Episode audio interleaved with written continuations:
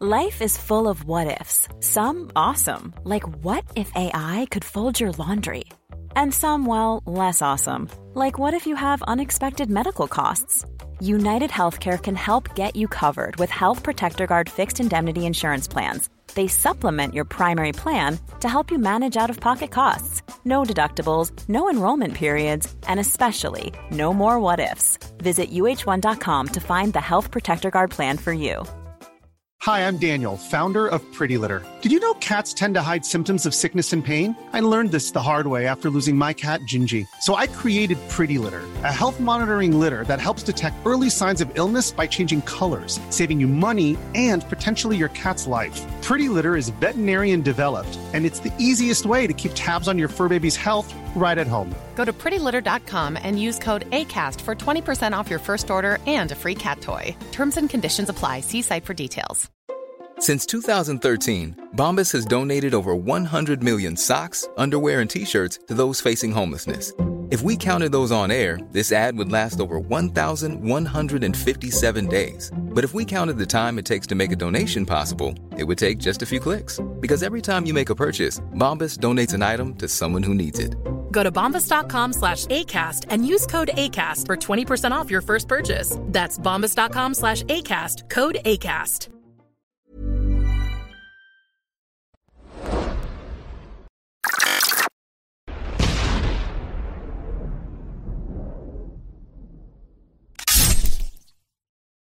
Salut à tous, euh, merci de regarder cette vidéo. Donc, comme vous l'avez vu en miniature, on se rejoint aujourd'hui avec euh, Shekeb Osseni, euh, qui, vous le verrez dans sa présentation, est compétent pour parler d'un sujet qui intéresse l'actualité, mais qui est d'actualité malheureusement depuis très longtemps. C'est les les récents mouvements qu'il y a en Afghanistan, en l'occurrence le retrait des troupes américaines. Et puis, euh, savoir un petit peu, euh, justement, à l'aune de ce retrait des troupes, euh, af- euh, des troupes euh, américaines, pardon, et bien justement, quel va être l'avenir euh, des Afghans et qu'est-ce qu'ils peuvent espérer et peut-être aussi comment ils en sont arrivés là. Alors, Shekeb Hosseini va, va se présenter va nous expliquer en quoi il est, selon lui et, et selon moi, hein, puisqu'on en a parlé un peu en off, mais légitime pour parler de ce sujet. Et, euh, et puis, il va nous expliquer en quoi ce sujet eh bien, est important pour lui. Donc, je te laisse te présenter, mon ami. Euh, Vas-y. Alors, merci beaucoup, euh, mon cher Cyril. Merci pour l'organisation de cet échange.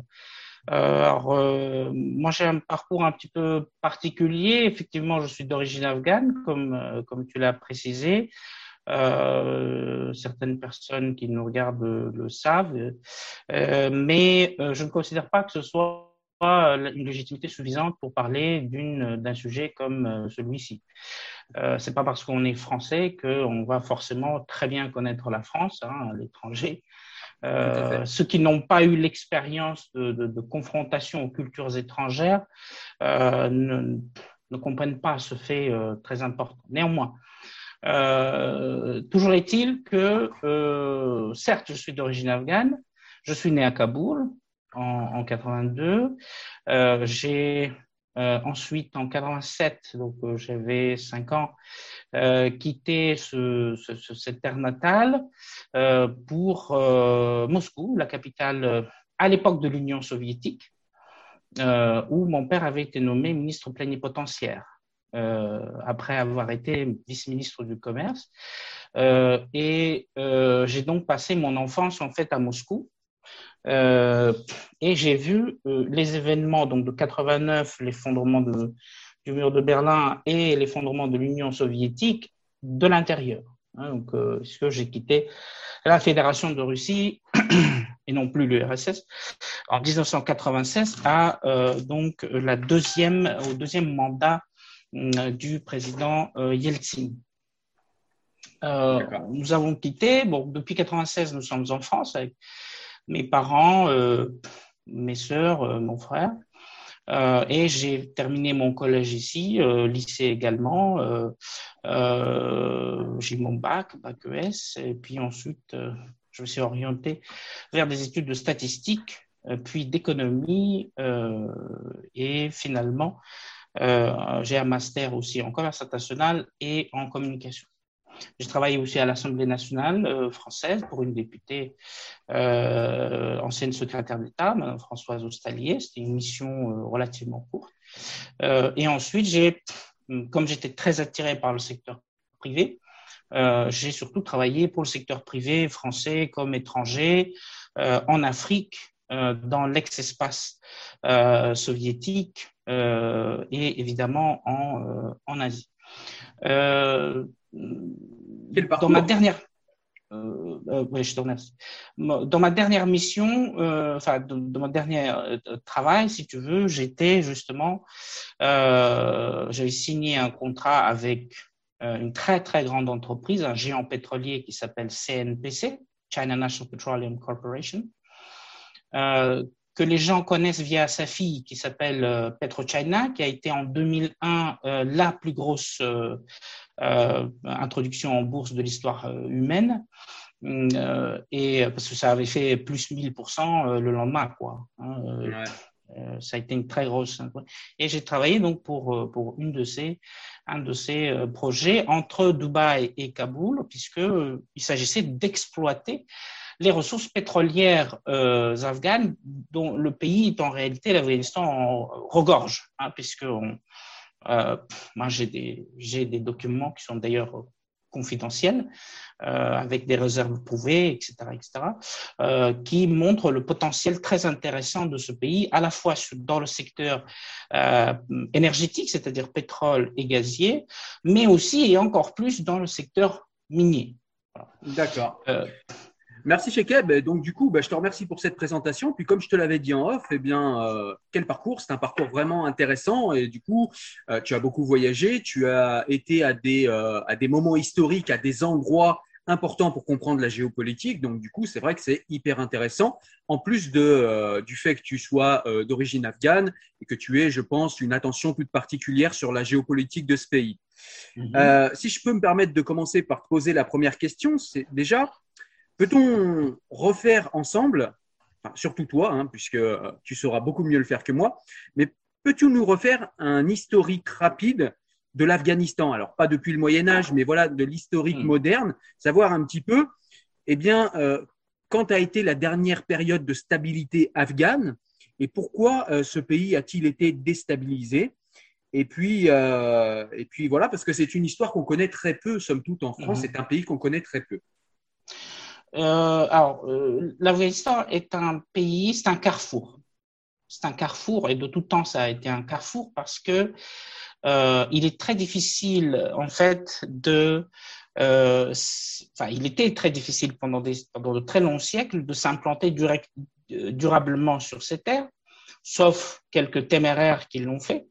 Euh, l'Empire perse le savait, euh, les souverains perses euh, à l'époque, puisque l'Afghanistan en faisait intégralement partie pendant de très très longs siècles, les souverains achéménides, par exemple, considéraient cette terre comme un no man's land dans lequel il, fallait envoyer les gens comme l'Union soviétique envoyait dans le goulag.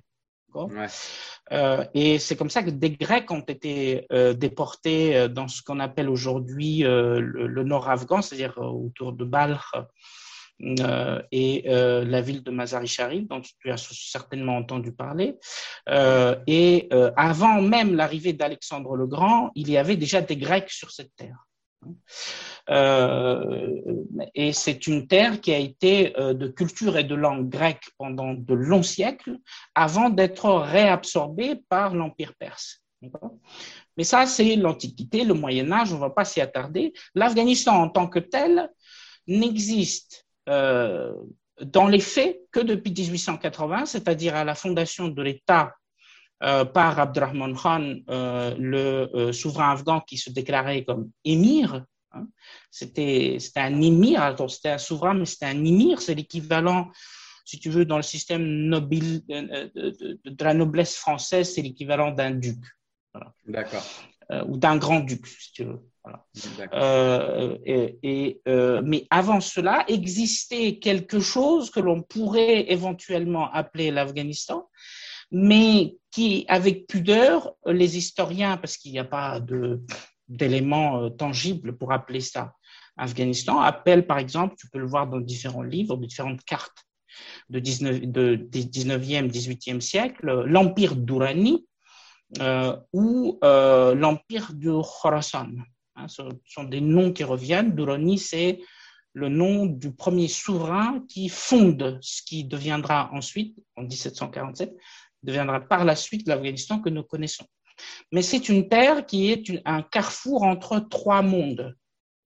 Euh, d'abord le monde turcique qui est au nord, euh, euh, le monde iranien qui est à l'ouest et le monde indien qui est au sud et à l'est.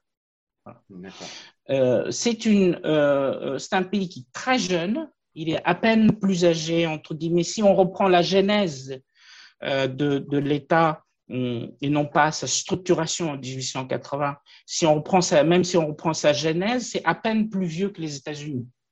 Après, euh, à peu près 30 à 40 ans plus, plus vieux que les États-Unis. Les États-Unis, on peut considérer 1771 comme euh, l'année de leur fondation.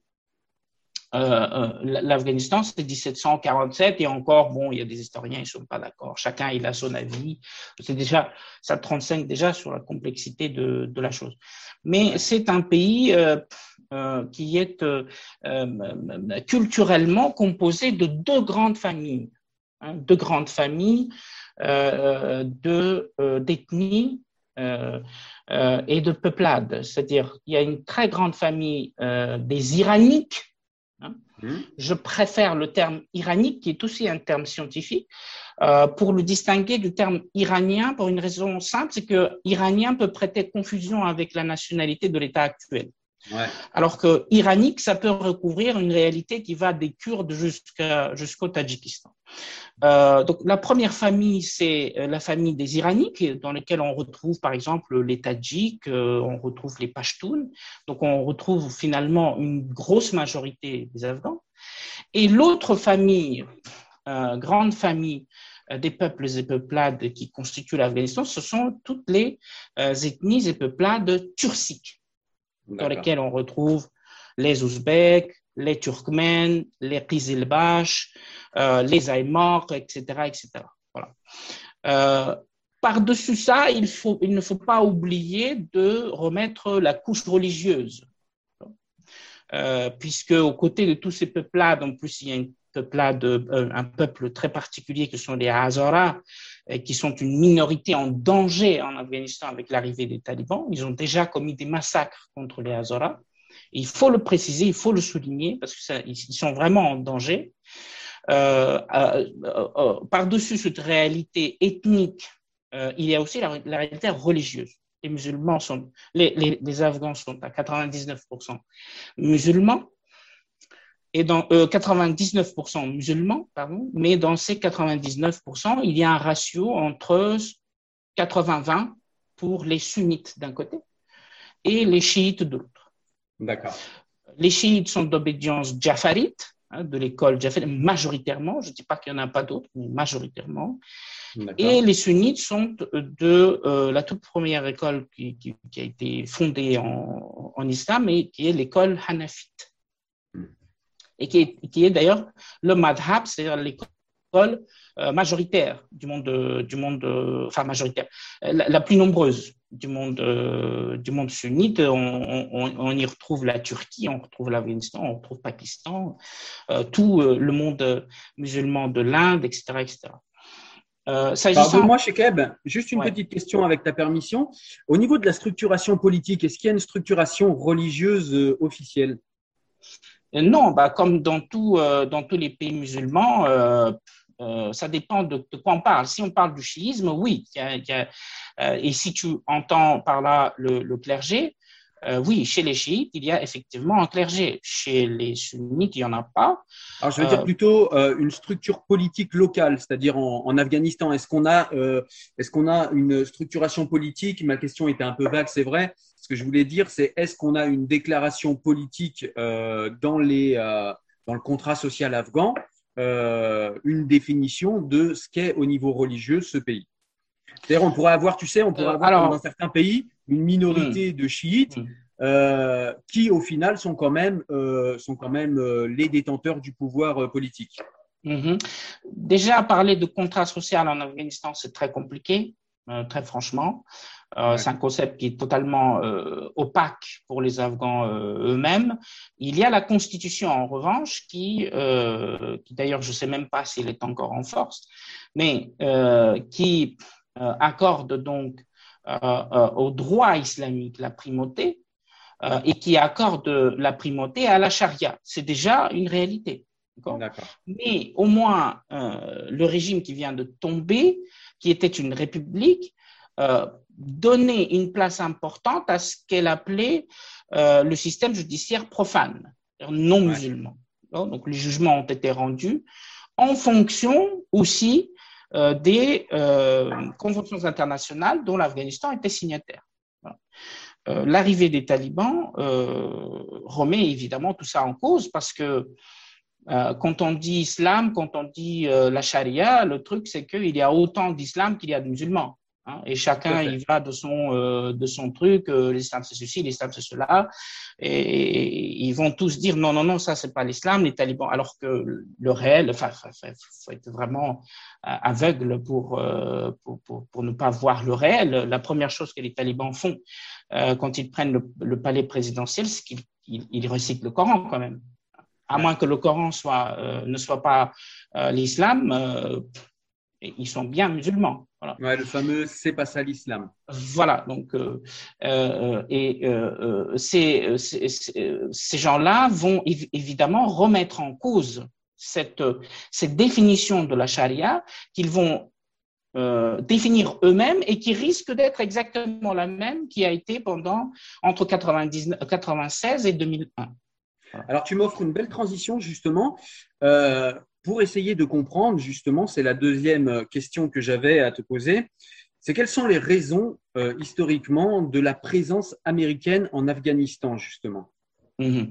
euh, Est-ce que tu me permets que je revienne sur une de tes questions importantes Bien sûr. que tu as posée, à laquelle je n'ai pas, pas, répondu. Tu m'as tu, demandé, mais qu'est-ce qui fait que l'Afghanistan est dans cet état hein, et, et, et, les étapes majeures du XXe siècle?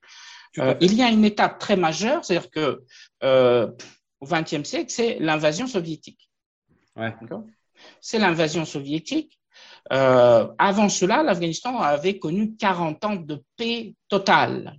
Hein, c'est-à-dire à la tête, même plus de, de, 40 ans, 46 ans, à la tête duquel il y avait d'abord le fameux souverain Zahir Shah, que beaucoup de gens connaissent, surtout les anciens, euh, qui était un francophone et francophile. Hein, c'est un francophone accompli, il parlait français sans accent, hein, euh, jusqu'à un âge, un âge avancé. Euh, et ensuite, euh, son cousin qui, qui, le renverse euh, et qui est beaucoup plus violent, enfin, c'est, qui, qui, est beaucoup plus, beaucoup moins réfléchi que Zahir et qui est beaucoup plus agressif, surtout vis-à-vis -vis de l'URSS, et c'est ce qui va finir par énerver les soviétiques. Euh, qui entraînait la grosse euh, partie des cadres de son armée. D'accord. Euh, il procède donc à un coup d'État et arrive ce qui ne devait pas arriver, c'est-à-dire, et en plus c'est une décision unilatérale, c'est ce que écrit par exemple le général Gromov hum, dans son livre Agranиченный Contingent, le contingent limité. comme tu le sais, comme tu l'as deviné, je suis russophone.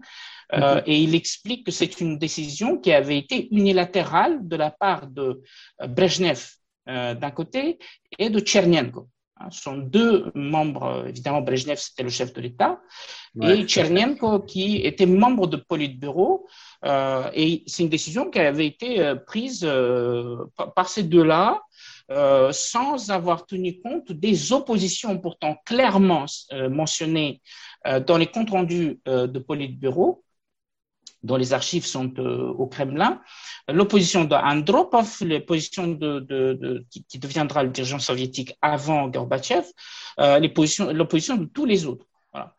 Euh, et ça, ça a permis, en fait, si vous voulez, euh, si tu veux, ça a permis, enfin, enfin, Brezhnev prend cette décision, et là, c'est le début du cauchemar. C'est le début du cauchemar, puisque les Afghans ont une habitude, s'il y a bien une chose qu'ils détestent, c'est la présence des armées étrangères. Et je pense que tous mm. les peuples sont à peu près euh, pareils sur ce plan-là. Voilà. Euh, et, la machine s'emballe. Elle s'emballe puisque, à côté de ce jeu géopolitique et géostratégique de Brejnev, j'ose même pas qualifier ça de soviétique, mais de Brejnev, euh, les autres en profitent aussi. les Iraniens d'un côté, les Pakistanais de l'autre, on en parlera, euh, les Chinois, les Indiens, etc., etc. Et on assiste à un, euh, emballement qui, malheureusement, hum, donne ce que euh, nous connaissons. S'agissant l'intervention des États-Unis en Afghanistan, ça c'est une très bonne question.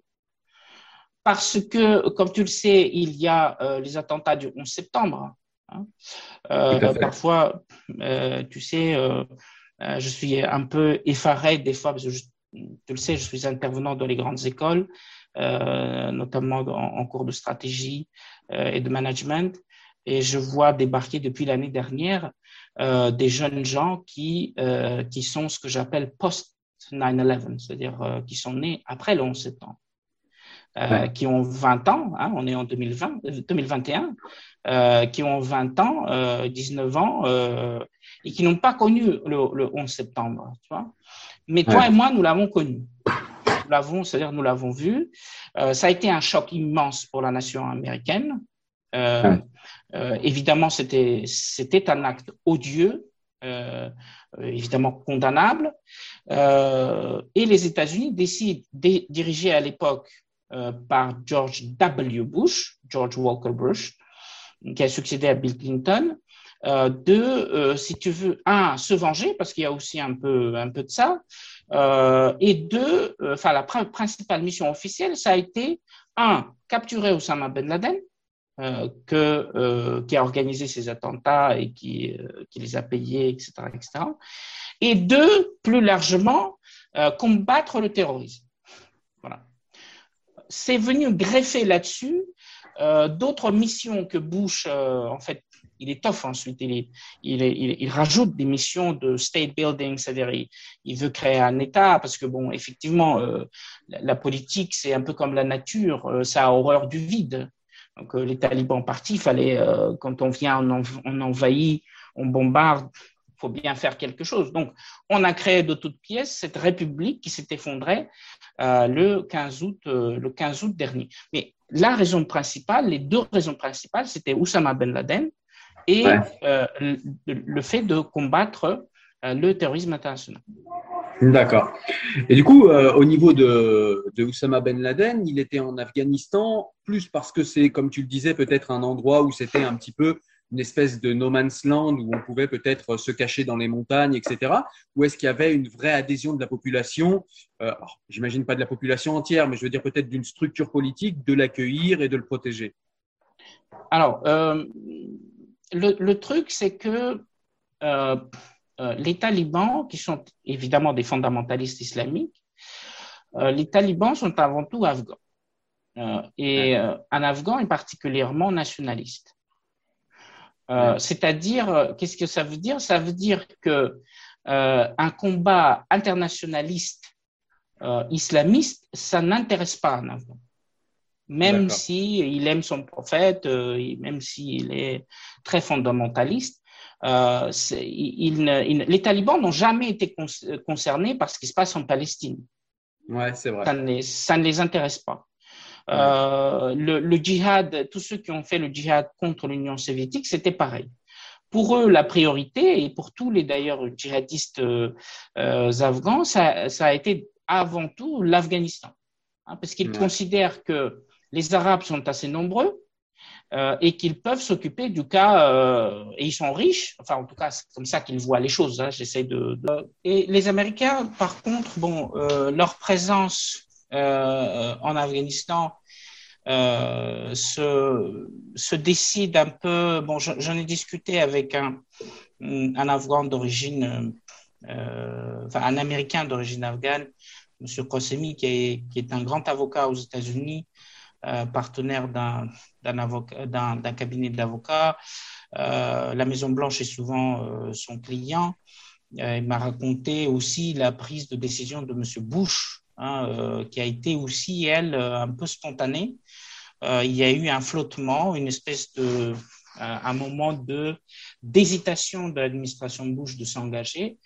Euh, il voulait au début, c'était un plan à la, à la Bill Clinton, c'est-à-dire euh, de bombarder intensivement euh, l'Afghanistan via les missiles Tomahawk, hein, comme ils avaient fait au Soudan en 98, suite aux attentats de Nairobi et Dar es Salaam, en Tanzanie et au Kenya. mais euh, finalement, ils se sont, euh, ils se sont dit c'est pas possible. Donc, il faut, il faut éradiquer ce, ce mal. Hein, Rappelle-toi, axe du mal, enfin, toute cette rhétorique très moraliste. Euh, et euh, il prend la décision. Il prend la décision. Néanmoins, euh, néanmoins, c'est une décision, c'est une action qui a été légalisée.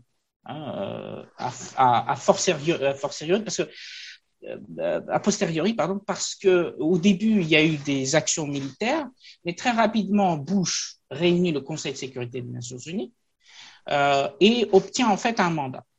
D'accord. Il obtient un mandat, euh, et ce qui fait que euh, cette guerre est légale. Contrairement à tous ceux qui disent blablabla, bla, bla, bla, bla, cette guerre est légale. Euh, il n'y a eu strictement aucun veto pendant ce vote Hein, euh, en 2001 euh, et qui a autorisé les Américains d'y aller. je dirais même plus.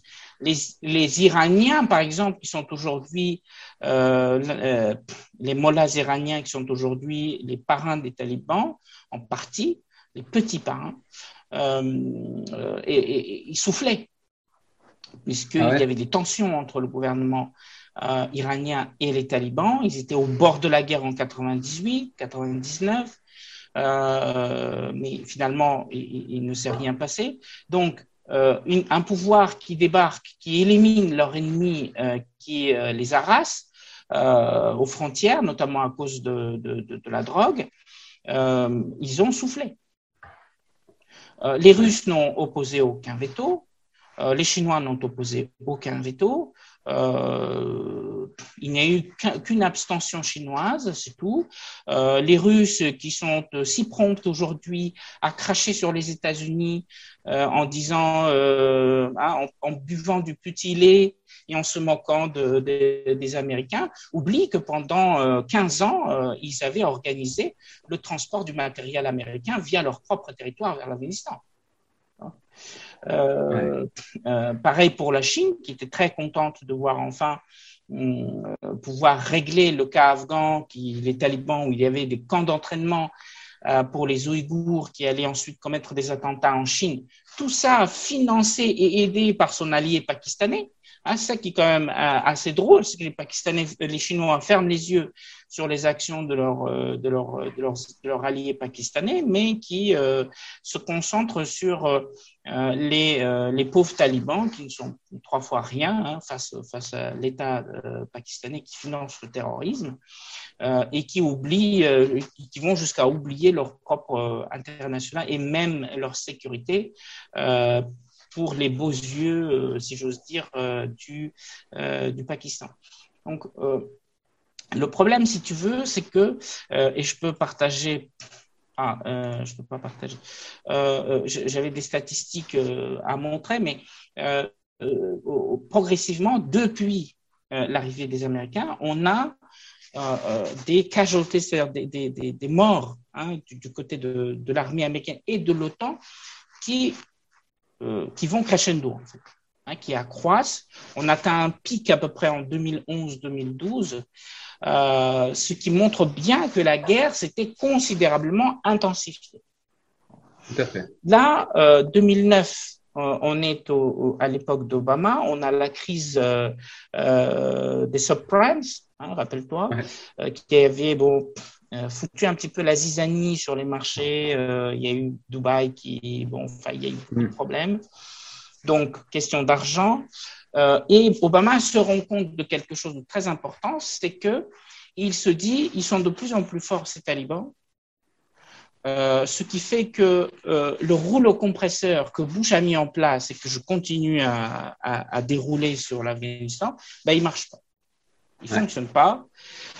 et là, pour pouvoir se retirer de l'Afghanistan, Obama pense à transférer cette, cette guerre, si tu veux, du, du terrain, du terrain, du terrain physique, si j'ose dire, vers le terrain politique. Euh, c'est-à-dire, cela signifiait qu'il fallait négocier avec les talibans, euh, et ça signifiait qu'il fallait mettre en, place une feuille de route euh, hein, de, négociation, de, leur reconnaissance progressive, etc., etc. Donc, 2009, 2009, Biden était vice-président d'Obama. Et, il était en charge de. D'accord? Et, il s'est rendu, il a intensément travaillé pendant deux ans sur ce cas, et d'après quelques informations que j'ai, des gens qui sont à Washington, euh, il a, euh, euh, pendant ces deux années, eu beaucoup d'aversion pour les Afghans.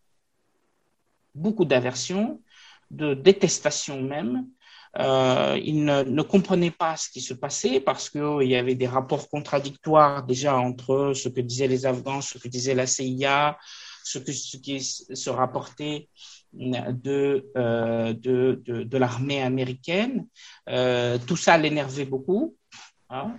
Euh, évidemment, c'est ce qu'il a rapporté à, à, à, Obama. Et dans cette même période, il y a eu une forte dégradation des relations entre personnelles entre le président Obama et le président Karzai.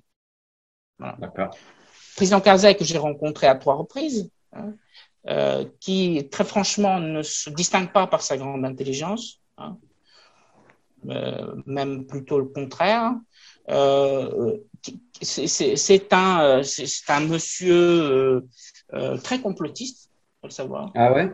Très complotiste. Hein. Il, a, il, y a des vidéos de lui où il raconte enfin, des, des, des bêtises, hein, pour rester correct. Hein il raconte des bêtises alors qu'il est chef de l'État. Euh, euh, les gens, euh, sa parole valait quelque chose et il n'en faisait pas économie. Donc il fallait, voilà.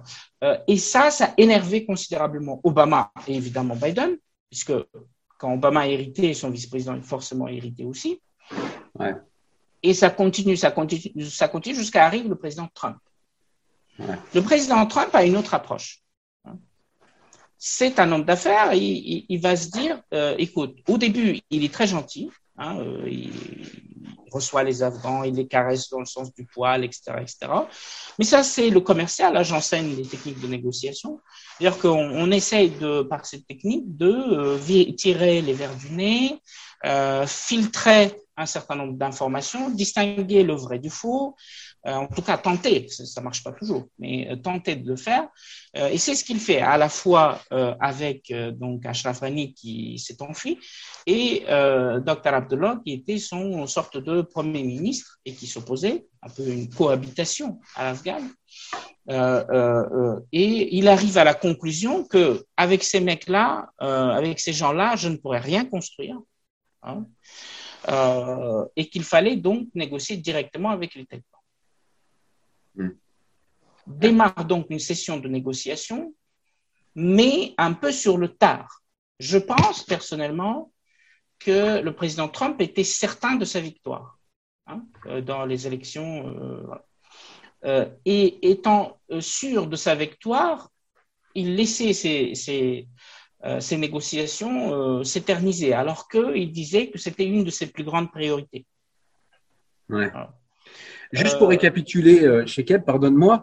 Euh, en fait, si, si j'ai bien compris, en fait, les États-Unis se sont décidés à négocier avec les talibans puisque le gouvernement qui avait euh, été mis en place n'était pas capable, n'était pas des gens sur qui on pouvait compter, sur lesquels on pouvait s'appuyer.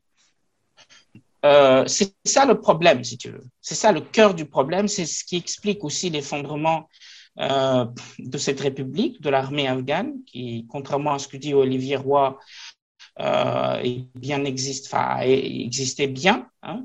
Euh, c'est pas parce qu'en 1940, et d'ailleurs il se contredit complètement, hein, donc je ne sais pas si tu as lu son, son interview, euh, mais en 1940, euh, quand les Allemands arrivent en France, c'est un emballement.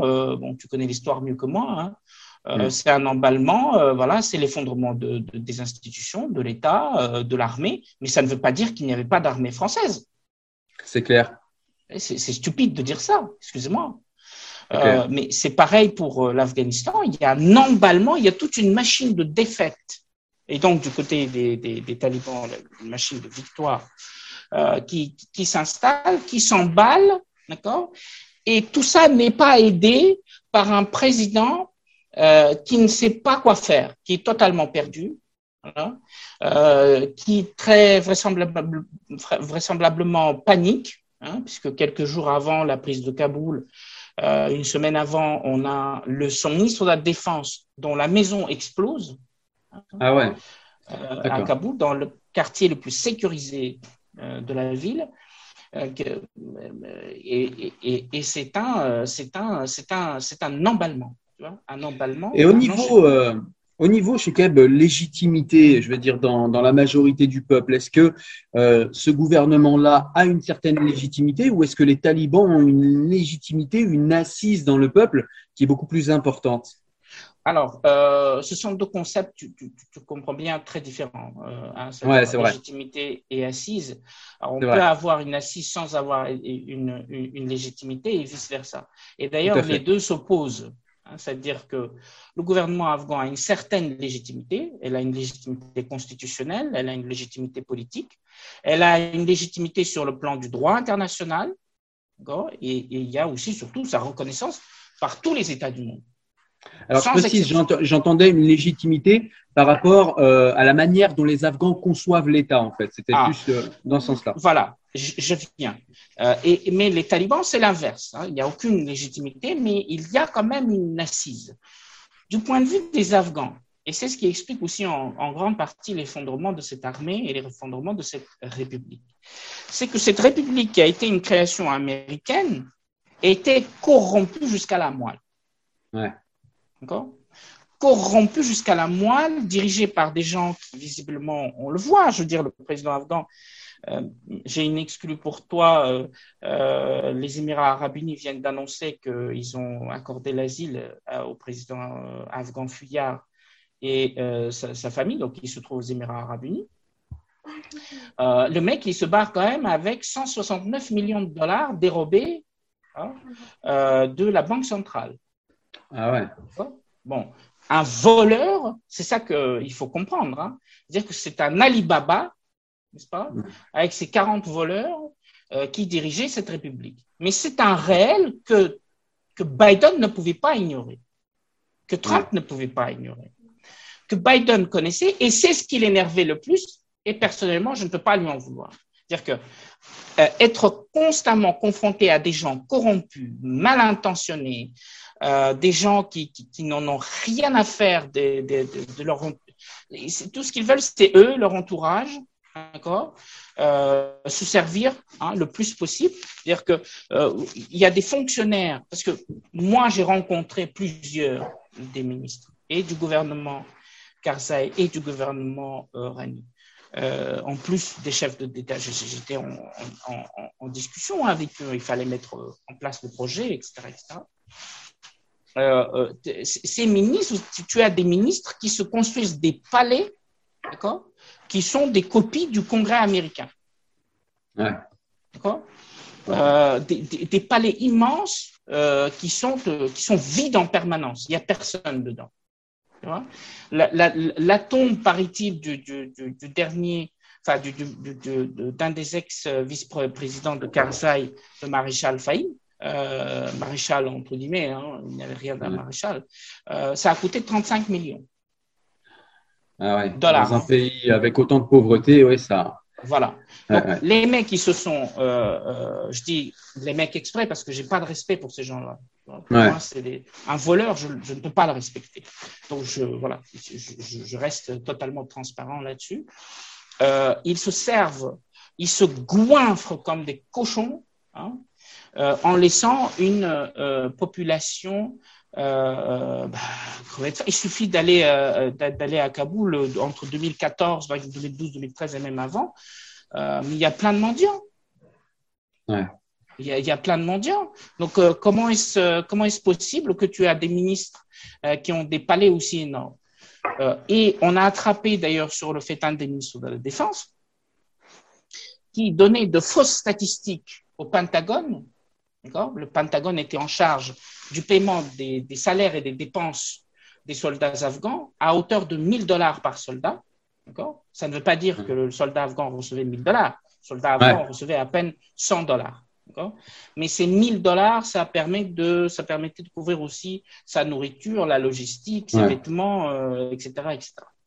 Euh, donc, euh, et, le, mécanisme était relativement simple, c'est-à-dire qu'on disait 1000 dollars par soldat, mais il fallait faire euh, les statistiques et le remettre, je crois, tous les trois mois ou quelque chose comme ça, avec un comprehensive report, c'est un, rapport euh, complet, pour que les, ministères des Finances américains euh, fassent les transferts nécessaires.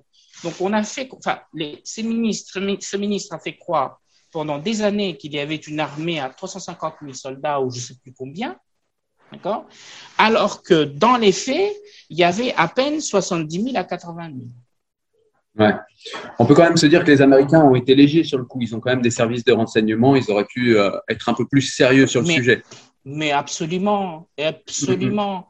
Et il y a eu la constitution d'un corps d'enquête qui s'appelle SIGAR, basé à Atlanta, euh, et qui a mené euh, une enquête, un travail très intéressant. Euh, d'ailleurs, ils sont en train d'inspecter le projet pour lequel j'ai travaillé.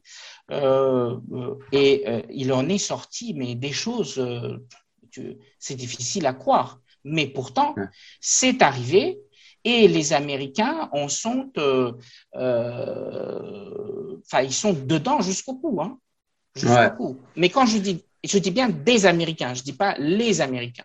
Ouais, je comprends. Il y a beaucoup de choses que l'État américain ignorait. C'est pas parce que tu es un État que tu sais tout. Un État, c'est pas Dieu.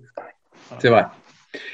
Pour avancer un petit peu, euh, on s'en est parlé un petit peu en, off. On s'est dit que de toute façon, tous ces sujets, dans des vidéos ultérieures, on les creusera bien plus en avant euh, pour ceux que cela intéresse sans aucun problème. Mais du coup, pour avancer un petit peu, peut-on quand même dire que euh, ces dix ans qu'ont passé les États-Unis et certaines autres armées occidentales, euh, en Afghanistan ont quand même été positives pour l'Afghanistan ou pas du tout? 20 ans. 20 ans, pardon, autant pour moi. 20 ans. Autant pour moi. Euh, positif, oui.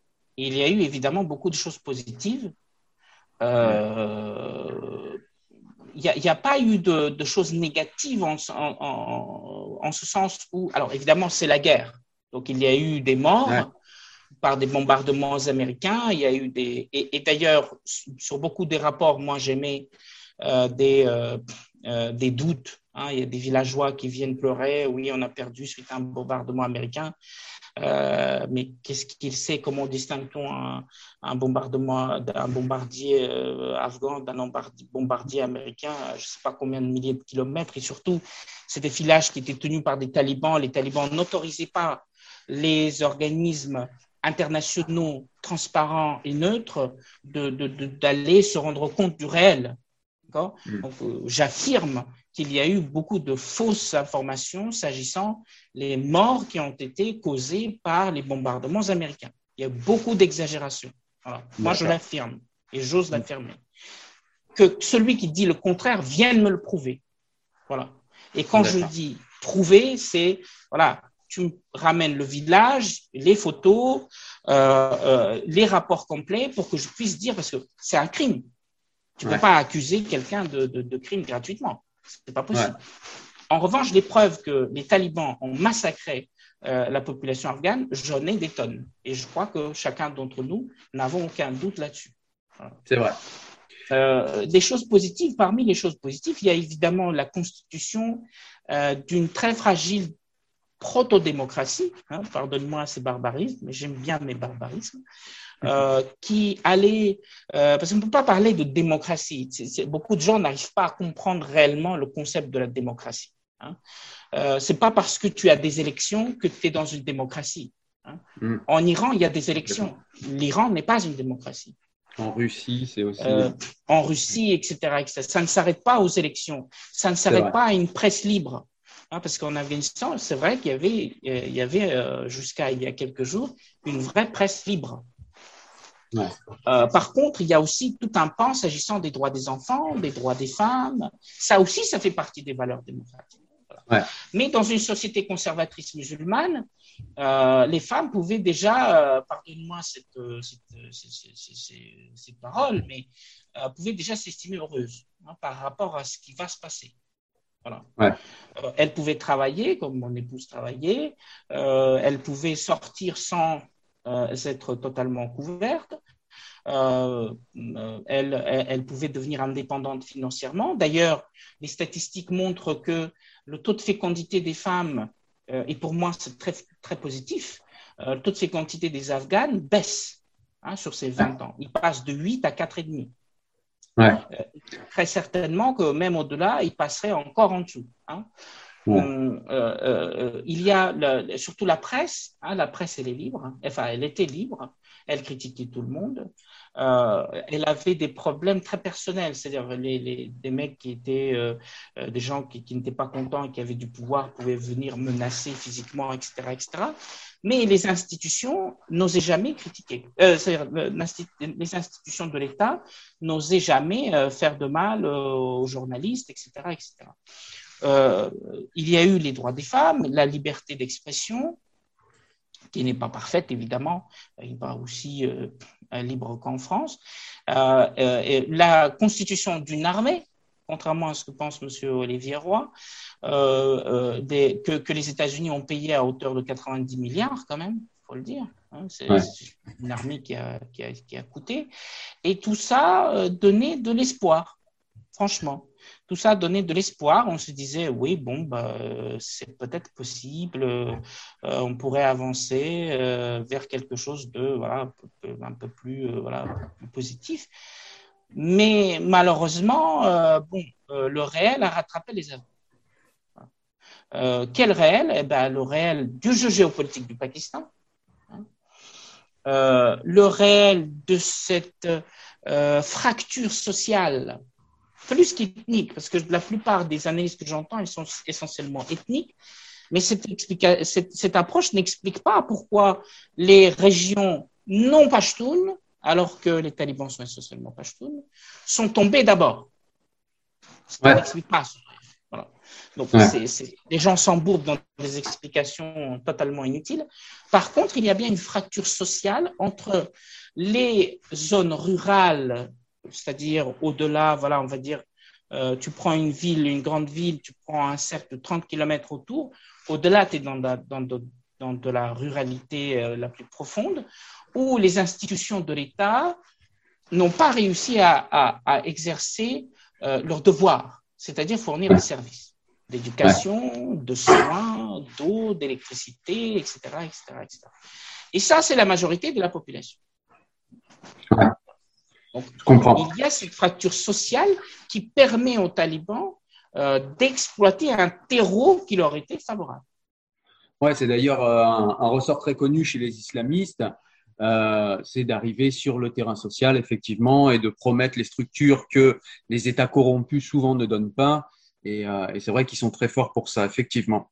Mhm. Sinon, au niveau, au niveau plus géopolitique, quelles sont les forces en présence autour qui, ont peut-être un intérêt, je ne sais pas, peut-être qu'il n'y en a pas, mais qui ont un intérêt à, placer des billes ou à déstabiliser l'Afghanistan Est-ce qu'on a. Euh, euh, alors, le, euh, ça concerne tous les voisins, tous les voisins de l'Afghanistan, petits et grands, proches ou lointains. Et le problème, c'est, si tu veux, l'idée de la déstabilisation. C'est-à-dire ce que toi et moi, nous pouvons considérer comme une déstabilisation, eux peuvent considérer comme une stabilisation. Euh, il y a évidemment, euh, et sans conteste, l'approche pakistanaise. Le Pakistan essaye, euh, en fait, depuis, et il vient de réussir le 15 août 2021, essaye depuis 1975 à couper l'Afghanistan de l'Inde. Hein, ça, ça, Son obsession maladive, l'obsession maladive de l'élite pakistanaise qui dirige ce malheureux peuple, euh, qui croule sous la dette et qui est très pauvre. Hein. L'obsession de l'élite pakistanaise, c'est l'Inde. Alors que l'Inde s'en fout. Il faut être clair. L'Inde, elle a, elle a sa mission, c'est de pourvoir aux siens, c'est de se développer. Et l'Inde, elle considère que sa rivale, c'est la Chine, c'est pas le Pakistan. Hein. Le, rival euh, d'un éléphant, excuse-moi, c'est pas un renard. c'est vrai. Euh, et, et, pour les Pakistanais qui sont obsédés par la question du Cachemire, auquel ils n'ont strictement aucun droit, aucun droit. On pourrait faire une vidéo de trois heures là-dessus. Je peux t'expliquer en quoi, point par point, euh, les Pakistanais n'ont strictement aucun droit au Cachemire. Euh, ils sont obsédés par l'idée euh, que les Indiens vont venir les envahir et, et ce sera la fin du Pakistan, alors qu'ils ont déclenché eux-mêmes quatre guerres qu'ils ont perdues. Ouais. D'accord C'est eux qui ont déclenché, mais ce sont les Indiens qui sont des agresseurs. C'est quand même. non, il ne faut pas prendre les gens pour des. Pour des hein. Et pourtant, l'élite pakistanaise continue à prendre d'abord le peuple pakistanais pour des bœufs et ensuite le reste de la communauté internationale pour des bouffes. Voilà, c'est ça le réel. Et les Pakistanais viennent de réussir. Pourquoi? Parce que, évidemment, le pouvoir qui, va se constituer maintenant à Kaboul ne va pas être pro-indien. D'ailleurs, Imran Khan, le Premier ministre euh, pakistanais, qui lui-même d'origine pashtoun, c'est-à-dire une des ethnies importantes de l'Afghanistan, euh, mais ça ne veut pas dire qu'il est afghan, il est pakistanais, euh, a annoncé à la prise de Kaboul, l'Inde a perdu. Hi, I'm Daniel, founder of Pretty Litter. Did you know cats tend to hide symptoms of sickness and pain? I learned this the hard way after losing my cat, Gingy. So I created Pretty Litter, a health monitoring litter that helps detect early signs of illness by changing colors, saving you money and potentially your cat's life. Pretty Litter is veterinarian developed, and it's the easiest way to keep tabs on your fur baby's health right at home. Go to prettylitter.com and use code ACAST for 20% off your first order and a free cat toy. Terms and conditions apply. See site for details. Hey, it's Ryan Reynolds, and I'm here with Keith, co star of my upcoming film, If, only in theaters, May 17th. Do you want to tell people the big news? All right, I'll do it. Sign up now and you'll get unlimited for $15 a month in six months of Paramount Plus Essential Plan on us. Mintmobile.com slash switch. Upfront payment of $45 equivalent to $15 per month. Unlimited over 40 gigabytes per month. Face lower speeds. Videos at 480p. Active Mint customers by 531.24 get six months of Paramount Plus Essential Plan. Auto renews after six months. Offer ends May 31st, 2024. Separate Paramount Plus registration required. Terms and conditions apply if rated PG. L'Inde a perdu. Mais tu vois l'obsession. Ces expressions, tu les vois dans ce genre de déclaration, le, ce qu'il y a réellement derrière. Le Pakistan donc avait cette obsession et je pourrais passer de, très longues heures à t'expliquer, par exemple, la genèse et ce que sont les talibans. Ça, il faudrait euh, vraiment le développer avec. Euh, ça commence à peu près euh, en 85, mais la, réelle, la constitution réelle de, des talibans en mouvement commence à peu près en 1994. Euh, euh, d'où ça vient, d'où vient leur idéologie, euh, comment ils se sont constitués, comment ils réfléchissent, etc. Ça, peut faire l'objet d'un autre, d'une autre vidéo. Mais on est en présence là d'un, de, de l'effondrement euh, certes d'une république, mais surtout de l'échec, hein, et c'est ça que je voudrais souligner, de l'échec des États-Unis d'abord et de l'Occident ensuite. Et ça, ça a des implications considérables. C'est-à-dire que la personne qui pense que ce qui se passe en Afghanistan ne la concerne pas, dans quelques années, va regretter. Hein. Euh, beaucoup de gens disaient que Daesh, ça ne nous regarde pas en 2011, 2012, 2013, et on a eu les attentats de Bataclan. Ouais, c'est vrai. Euh, le problème, c'est qu'avec les talibans qui arrivent, on ne sait pas euh, de quoi sera fait la relation actuelle de, des talibans avec 23 groupes terroristes internationaux, dont Al-Qaïda. Dont Al-Qaïda. D'ailleurs, j'en profite pour dire qu'Obama a menti au peuple américain.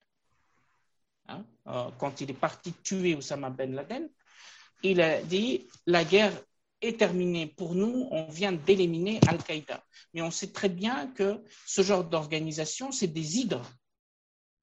Vous coupez une tête, elle repousse.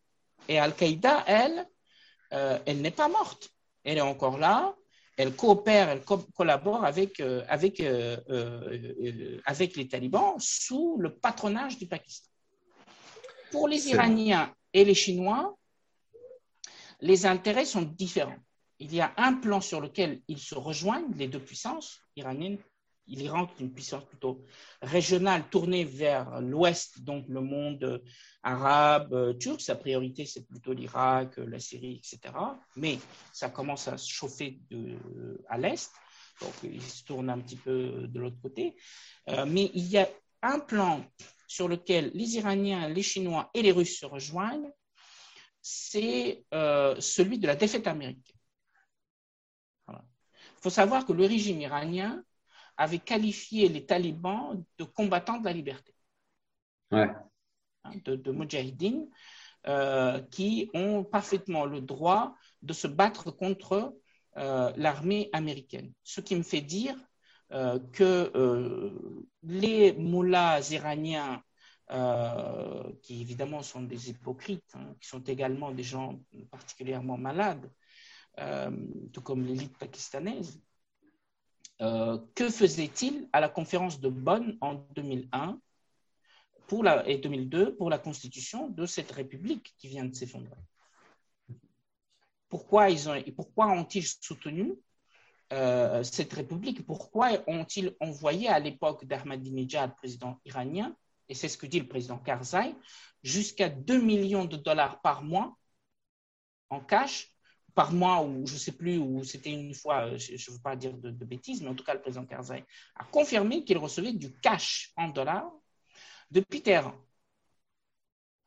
C'était pour, paraît-il, payer les frais de la présidence. Euh, ça lui a permis, dit-il, de payer des bourses à des jeunes Afghans talentueux. Euh, bon, hein, bon mais 2 millions de dollars, et c'était répétitif, c'est fait à plusieurs dollars, pourquoi faire? Ouais. Tu vois? Donc, euh, pour les. C'est du soft euh, power, quoi, au final. Euh, soft power, tout à fait. les Russes, eux, un, premièrement, donc pour eux, ils boivent là du petit lait. Il faut, faut, faut, regarder les, les, les, les médias russes. Hein. Moi, je, je, je regarde, j'écoute. c'est assez drôle hein, de les voir, ces journalistes c'est même pas des journalistes hein, en Russie, euh, je ne sais pas ce que c'est, euh, qui parlent de, de, la situation en Afghanistan en, se moquant. Hein, il y a un vocabulaire très particulier qui est utilisé pour dégrader l'Amérique. Euh, pour l'insulter en fait indirectement. mais d'un autre côté, Poutine, pour Poutine, il faut faire renaître, peut-être sur une forme différente, sous une forme différente, l'Union soviétique. Non pas sur le plan idéologique, mais sur le plan géographique. Et pour lui, les républiques d'Asie centrale qui sont au nord de l'Afghanistan ont donc une importance absolument stratégique. Ce qui se passe aujourd'hui en Afghanistan permet à Poutine de consolider le pouvoir de Moscou. Hmm. Pourquoi? Puisque la première chose que, par exemple, le Tadjikistan et l'Ouzbékistan, les deux pays frontaliers du nord afghan, ont fait, c'est d'appeler à l'aide, à la rescousse, l'armée euh, euh, russe pour contrôler leurs frontières. Ouais, je comprends bien. du coup, tu nous parlais de quelque chose d'important, tu nous parlais de la défaite euh, américaine. Et du coup, quelle est précisément cette défaite? Où ont-ils péché? Où ont-ils eu des insuffisances? Euh, où ont-ils eu peut-être, je ne sais pas, de la naïveté ou de la lâcheté? Euh, Où est précisément cette défaite dont tu nous parles, chez Keb? Alors, elle est d'abord, euh, c'est d'abord une défaite stratégique. C'est-à-dire que ce qui vient de se passer à Kaboul et en Afghanistan remet très clairement en, cause les intérêts stratégiques des États-Unis dans, mm. dans, la région. c'est aussi une défaite morale. Ouais, ça. Soyons très clairs. Euh, certaines personnes parlent de Saigon. Euh, je ne sais pas si tu as vu sur les réseaux sociaux tourner cette vidéo, euh, cette photo d'un Shinhook américain exfiltrant les employés de l'ambassade américaine à Saigon. et juste en dessous, le même, hein, Shinhook, qui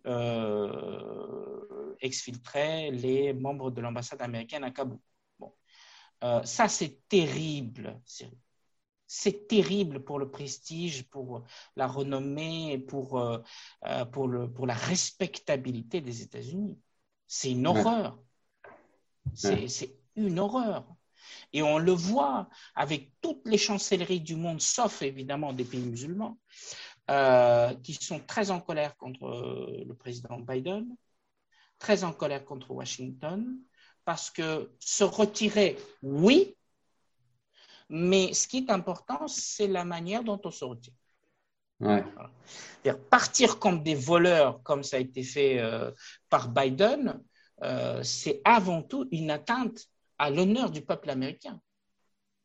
Tu vois? C'est-à-dire qu'ils ont quitté la base, qui est la, la, base la plus grande des États-Unis à l'étranger, la base de Bagram au nord de Kaboul, euh, ils l'ont quitté sans prévenir les Afghans, sans prévenir euh, euh, les autorités militaires et policières de, de Afghans. Ils sont barrés comme des voleurs. Ah ouais, ça s'est fait comme ça, d'accord. Et du coup, bah, la, la, question subsidiaire qui vient juste après et qui est connexe, c'est du coup, pourquoi ils sont partis comme ça? Qu'est-ce qui s'est passé? Pourquoi d'un coup comme ça? Hmm. Alors ça, c'est toute la question. Est-ce que, c'est un problème de politique intérieure, de politique extérieure? Est-ce que c'est lié? Je ne sais pas.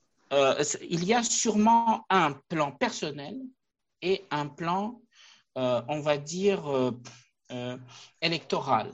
Hein. Sur le plan personnel, Biden en avait marre d'entendre parler de l'Afghanistan. Il voulait, tout comme Trump d'ailleurs, il voulait que les choses se ferment et qu'on n'en parle plus. Sauf qu'il a fait exactement le contraire. Hein. Le résultat est qu'on va encore en, parler longtemps et que lui, il en aura euh, rapidement marre maintenant des conséquences hein, de ce qu'il a fait. Euh, il se retire aussi sur le plan, c'était sa promesse électorale, ça, avait été déjà la promesse électorale de son euh, président à son deuxième mandat, Obama, ça avait été par ailleurs aussi la promesse électorale du président Trump. Euh, mais il se retire parce qu'il a, euh, voilà, un, lassitude, la fatigue, puis euh, le monsieur, il n'est plus tout frais, hein, quand même, hein, et deuxièmement, cette promesse électorale qui le pousse voilà, à, agir. Néanmoins, ce qui est quand même étonnant, ce qui est étonnant, c'est que le retrait était prévu pour le 31 août. Ouais. Il avait annoncé au départ une date, c'était symbolique, complètement idiote, mais alors choisir le 11 septembre pour se retirer de l'Afghanistan, hein, je ne sais pas si, si tu te rends compte de la charge émotionnelle que c'est, tu vois, dire sur une défaite, on va rajouter une autre défaite, tu vois, c'est du négatif et négatif. Il, s'est cru peut-être en mathématiques, euh, moins fois moins, ça fait plus. Euh, non, hein, dans le réel, ça ne se passe pas comme ça. C'est 11 septembre, mais quel choix de Hein euh, en petit aparté, tu m'y fais penser, chez Kep, pardon, euh, on a l'impression quand même que les chancelleries occidentales sont de moins en moins, euh, comment dire, attentives à toutes ces symboliques-là. Elles sont très importantes, je le sais, dans l'autre partie du monde, mais en mhm. Occident, on y est de moins en moins attentif. Et je trouve que c'est un défaut, justement. Je trouve que c'est une faiblesse, en fait, de ne pas être attentif à ces symboles. je suis content que tu nous rappelles ça parce que c'est, à mon avis, très important dans la tête des peuples et des populations. tout à fait ça fait partie de la mémoire, hein, de la mémoire collective. Euh, que Biden a tenté de, violer, en fait. Euh, moi, c'est comme ça que je vois la chose, qu'on prouve le contraire. Euh, et puis, il a avancé la date, enfin, on ne sait pas très bien. Après, on a commencé à parler du, 31 août. Pourquoi le 31 août? Différence de 11 jours. Enfin, mais en tout cas, ce qui, ce, qui, ce qui est le plus important ici, c'est finalement cet effondrement de la République qui ne devait pas intervenir. Euh, personne ne s'attendait. Et au premier lieu, Biden. Biden, euh, si tu le lis, si tu l'écoutes au mois de mai, mais non, vous inquiétez pas, euh, ça va tenir. les Afghans, ils sont forts, ils ont une bonne armée, 300 000 hommes. Hein, ils ont 20 000 à 30 000 forces spéciales. on les a bien équipés, etc. Paf, 15 août, 16 jours avant le départ officiel des Américains, tout s'effondre. C'est-à-dire que les Soviétiques, quand ils ont quitté l'Afghanistan en 89, ils ont laissé en place un régime qui s'est effondré cinq ans après.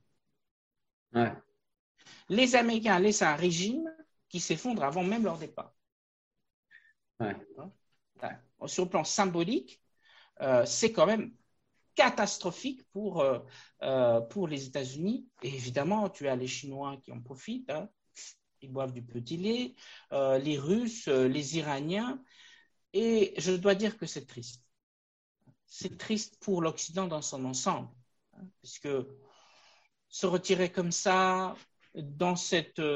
Ah, c'est l'image maintenant qui va rester est, terrible elle est terrible pour l'Occident en général. Qu'on le veuille ou non, nos destins sont liés à l'Amérique. Hein. Je sais que ça ne plaît pas à Zemmour, euh, mais euh, l'Amérique euh, reste notre allié, allié le plus stratégique et l'allié naturel. C'est vrai. Même si ça me fait mal de le reconnaître, moi aussi. Euh, la question suivante, du coup, ce serait plutôt euh, pour, euh, alors tu as déjà répondu en partie, mais peut-être approfondir un petit peu, à savoir qui sont précisément les talibans. Où étaient-ils peut-être, question subsidiaire, où étaient-ils pendant la présence américaine? J'imagine qu'ils n'ont pas, pas disparu du pays. Donc, où étaient-ils? Comment vivaient-ils? Sans aller dans la précision, mais je veux dire, voilà, est-ce qu'ils se sont retirés dans les montagnes? Est-ce qu'ils sont partis peut-être se réfugier au Pakistan? Voilà. Qui sont-ils et où étaient-ils? Et préparaient-ils cette fameuse, cette fameuse pseudo-revanche? Alors, euh, euh, c'est une question complexe euh, qui nécessite un échange comme ça de plus d'une heure entre, entre nous. très franchement, parce qu'il faut comprendre la genèse, il faut comprendre comment ça a fonctionné. voilà. Mais en gros, en tant que mouvement, en tant que mouvement, il n'apparaît, euh, c'est-à-dire quelque chose de cohérent, n'est-ce pas, avec une vision, avec, un avec des objectifs, etc. Il n'apparaît à peu près qu'entre 93 et 94. D'accord. Euh, et c'est la première fois qu'on entend parler. Je me rappelle très bien. Hein, j'avais 12 ans. Euh, j'étais à Moscou. C'était l'hiver. on se promenait avec mon père et puis il me parlait des talibans il y a des nouveaux qui arrivent, on ne sait pas ce qui va arriver. Enfin, on était, tout le monde était dans l'expectative jusqu'à ce qu'on découvre leur vrai, visage, c'est-à-dire des barbares, hein, des, euh, euh, des demi-hommes qui ont fait ce que, ce que nous connaissons. Je profite de cette, de cette question, Cyril, parce que j'entends, je lis très souvent des bêtises Hein, et des conneries émises par un certain nombre d'individus. Hein, en plus, je suis très sollicité, notamment sur Facebook, on me pose beaucoup de questions. Euh, et on pense, euh, et ça c'est du complotisme, euh, les gens pensent et insistent sur le fait que les talibans, c'est une création américaine. Oui, c'est vrai, c'est vrai, très souvent on le voit ça. Et que finalement, c'est un retour de bâton, et tant mieux, et ben, voilà. ce sont des âneries ce sont des âneries. Jamais les États-Unis n'ont créé les talibans. Euh, ils mettent parfois, tu en as un qui sont complètement, hein, euh, tu en as qui mettent la vidéo d'Hillary Clinton qui a été auditionnée par le Parlement américain, mais s'ils regardent, ils disent, il faut bien comprendre qu'il y a eu deux mouvements différents. Il y a eu un mouvement de libération de l'Afghanistan que furent les Mujahideen, parmi lesquels Ahmad Shah Massoud, Hein, que nous connaissons en France, au nom duquel une, euh, un, square, je crois, a été nommé à Paris récemment, et qui est un personnage très controversé parmi les Afghans, très controversé. C'est pas du tout, il n'y a pas d'unanimité sur Shah Massoud, pas du tout, contrairement euh, chez les Afghans, contrairement à ce que l'on pense. En France, euh, probablement que oui. chez les Afghans, pas du tout. Hein. Pour beaucoup d'Afghans, il fait partie de tous ces bouchers qui ont euh, massacré la population de Kaboul. Hein, les Kabouliotes sont plutôt assez euh, divisés sur la question. Néanmoins, il y a eu une première résistance, ça a été une résistance finalement légitime. Hein. les gens se sont soulevés au nom certes de la religion, mais ils se sont soulevés pour défendre, défendre leur pays contre une invasion qui était une invasion étrangère. Hein. Et le droit international leur donnait ce droit. Euh, les raisons fallacieuses pour lesquelles euh, Brezhnev s'est finalement attaqué à l'Afghanistan, ne sont absolument pas liés, comme j'entends ci et là, au, à l'islamisme. Ça, ce n'était pas du tout la, la préoccupation de Brezhnev à l'époque. Hein. Lui, il avait d'autres missions, il avait d'autres idées c'est convertir au communisme la terre entière, un peu comme euh, les islamistes veulent islamiser la terre entière, euh, même s'il y a évidemment des, bémols à apporter euh, à, ce, à, cette, à cette vérité. mais Brezhnev décide d'envahir ce pays, ce qui permet à des gens de se... Les talibans en tant que mouvement arrivent beaucoup plus tard. Ils n'ont aucun lien avec les États-Unis. C'est un mouvement qui a été créé par le Pakistan dans une idée de sabotage de l'Afghanistan. D'accord. Ils ont créé pour pouvoir utiliser comme des pions sur la scène politique afghane euh, avec un seul objectif très clair, c'est de rompre l'isolement de l'Inde, euh, rompre l'isolement du Pakistan. Puisque quand tu regardes la carte, le Pakistan est pris un peu en sandwich entre l'Inde d'un côté et l'Afghanistan de l'autre. Et Kaboul et New Delhi s'entendaient très bien. Tous les, tous les mujahideen, les combattants de la liberté qui, euh, enfin en tout cas qualifiés comme tels par euh, les États-Unis, hein, ce n'est pas mon propos, c'est, je reprends les, qualifications américaines de l'époque, euh, les combattants de la liberté, les mujahideen qui combattaient euh, le pouvoir euh, soviétique, à un moment donné, se sont retournés contre les, intérêts pakistanais, non pas par haine ou je ne sais pas quoi, mais parce que en arrivant au pouvoir, ils ont réalisé que ah, nous sommes l'Afghanistan, euh, on a des intérêts et il se trouve que notre intérêt, ben, c'est pas le Pakistan, c'est l'Inde. Et toutes les républiques qui sont formées en Afghanistan ont été pro-indiennes. Et vice-versa, l'Inde a toujours été pro-régime de Kaboul, sauf évidemment euh, l'époque euh, talibane. Et euh, l'obsession du Pakistan, ça a toujours été d'installer un pouvoir, même pas ami, un pouvoir soumis à Kaboul, avec une vision encore plus, plus osée qui avait été dévoilée euh, encore euh, quelques années par Gulbuddin Hekmatyar, l'un qu'on appelle le boucher de Kaboul, sûrement on a entendu parler. Tout à fait. Euh, un, monsieur détestable, détestable, qui, soutient d'ailleurs les talibans aujourd'hui. il est à Kaboul, mais lui, il risque rien, évidemment. Qui, qui, disait que les Pakistanais sont venus le voir et lui ont dit, écoutez, ce qu'on veut, c'est de vous mettre au pouvoir vous, tous ceux qui sont pro-pakistanais, pour former une confédération, Afghanistan-Pakistan, tout ça, c'est-à-dire former un nouveau pays euh, dans l'intérêt euh, finalement de tous. Et on se rend compte qu'en constituant un pays commun euh, entre le Pakistan et l'Afghanistan, ça donne une, énormément d'avantages au Pakistan, hein, qui est une bande en fait d'à peine 400 km de large et qui n'a aucune possibilité de se défendre si jamais euh, l'Inde lance sa stratégie de conquête du Pakistan. D'accord? Qui, elle, est totalement fantoche. C'est-à-dire, c'est une idée totalement euh, absurde. Les Indiens n'ont aucun intérêt à envahir le Pakistan. Euh, et ils ne vont jamais connaître, commettre cette folie parce qu'ils ont déjà une population d'un milliard 300 millions d'individus à gérer qui va dépasser la Chine dans les deux, trois euh, années qui viennent en, termes démographiques. Oui, tout à fait. Je te remercie, Shekeb. Du coup, on va passer à une question euh, complètement euh, différente, quoique pas tant que ça. C'est une question également que on écoute beaucoup et qu'on lit beaucoup sur Internet. Tu as dû la lire également c'est euh, cette fameuse collusion au nom de l'islam entre les talibans et la population. Qu'en est-il de cette collusion? Est-ce qu'elle existe? Alors, tu nous as dit tout à l'heure que les talibans avaient quand même une assise dans la population, ce qui répond en partie à cette question. Mais est-ce que cette assise va plus loin? C'est-à-dire, est-ce qu'il y a un véritable assentiment de la population pour euh, un régime taliban? Pour euh, peut-être la charia, leur manière de voir l'islam en tout cas euh, il est très difficile de répondre à cette question, mon, cher, mon, cher, Cyril, comme ça, voilà, tranché. Ouais, de but en blanc, ouais. Parce que ce qui, ce, qui ne, ce qui nous manque, ce sont des données démographiques.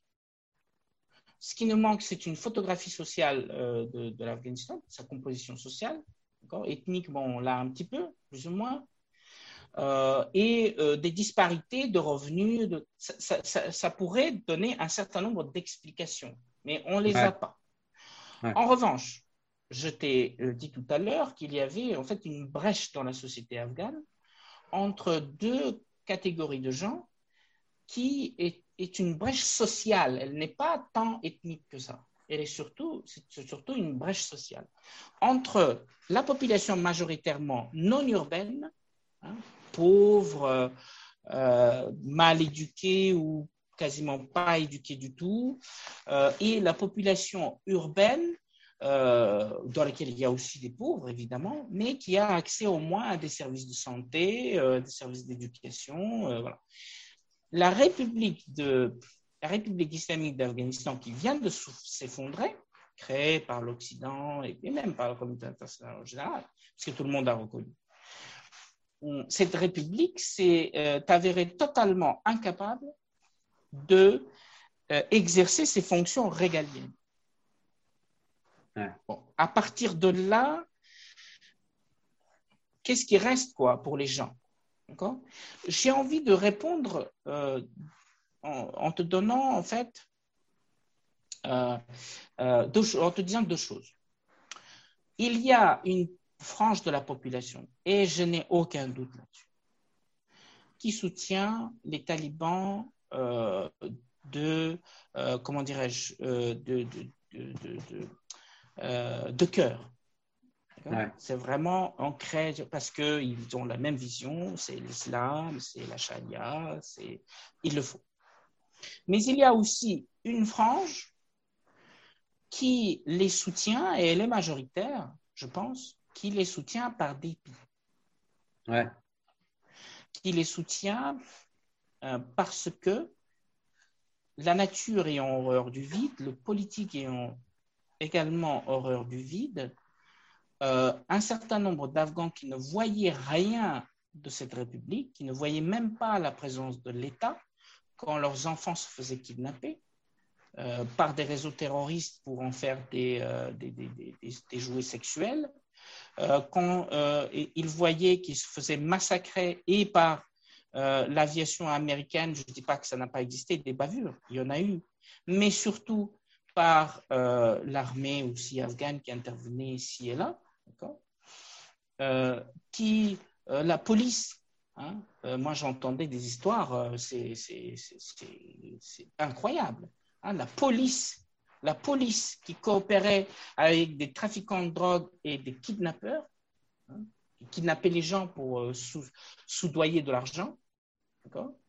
Euh, la police qui euh, n'hésitait pas à utiliser sa force pour euh, euh aller prendre les femmes qui leur plaisaient, voilà, en, en, menaçant les familles de, de représailles. Chez nous, c'est la police, donc il va falloir bon, ta fille.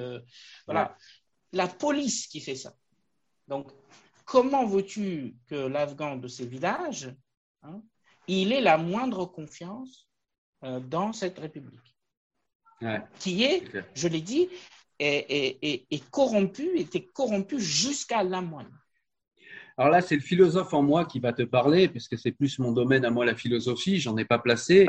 Mais là, j'ai envie de dire, parce que tu m'y as fait penser en le disant, c'est est-ce qu'on peut euh, comment dire, transposer les structures euh, occidentales dans ce genre de pays, parce que ces personnes-là, même si on leur donne les structures qui sont les nôtres et qui ont fait leurs preuves, ils n'ont pas fait, comment dire, l'évolution ou l'effort intellectuel pour comprendre pourquoi aller vers ces structures.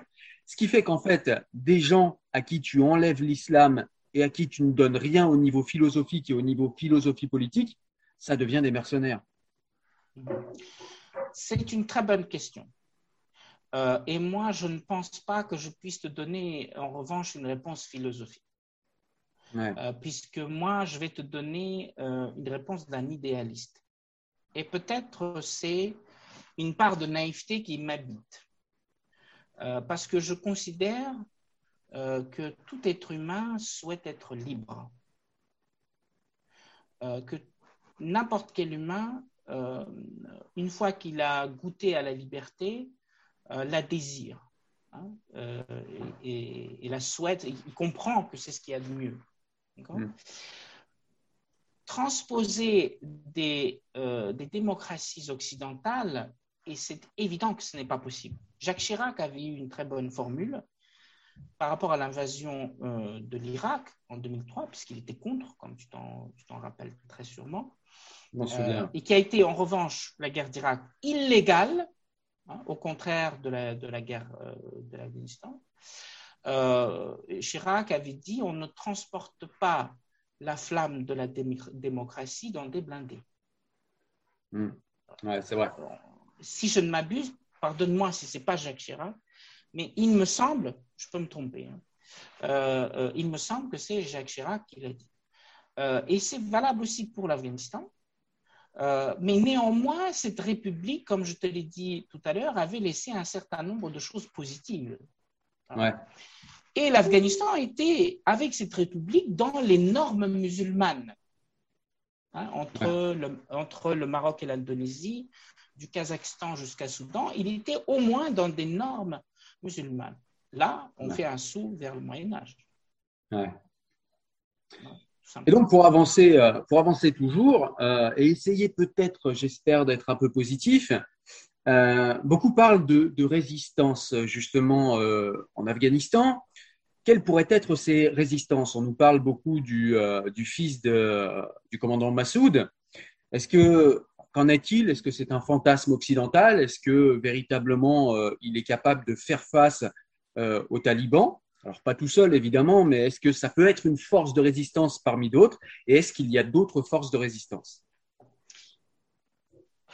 Alors, euh, ça c'est une question complexe.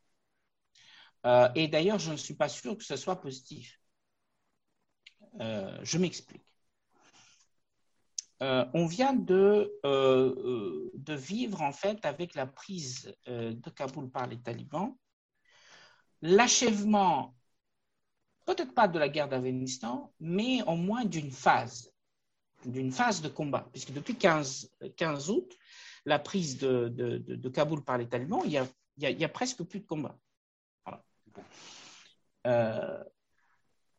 néanmoins, euh, cette résistance, moi, je ne veux pas.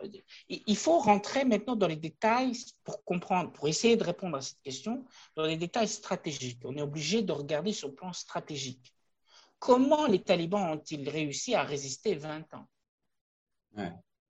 Ça, c'est la première question qui se pose. Mais pour y répondre, c'est relativement simple. Ils disposaient d'une base arrière. Et leur base arrière, ça a été le Pakistan. Le Pakistan qui les aidait, qui les entraînait, qui les nourrissait et qui les soignait. D'accord?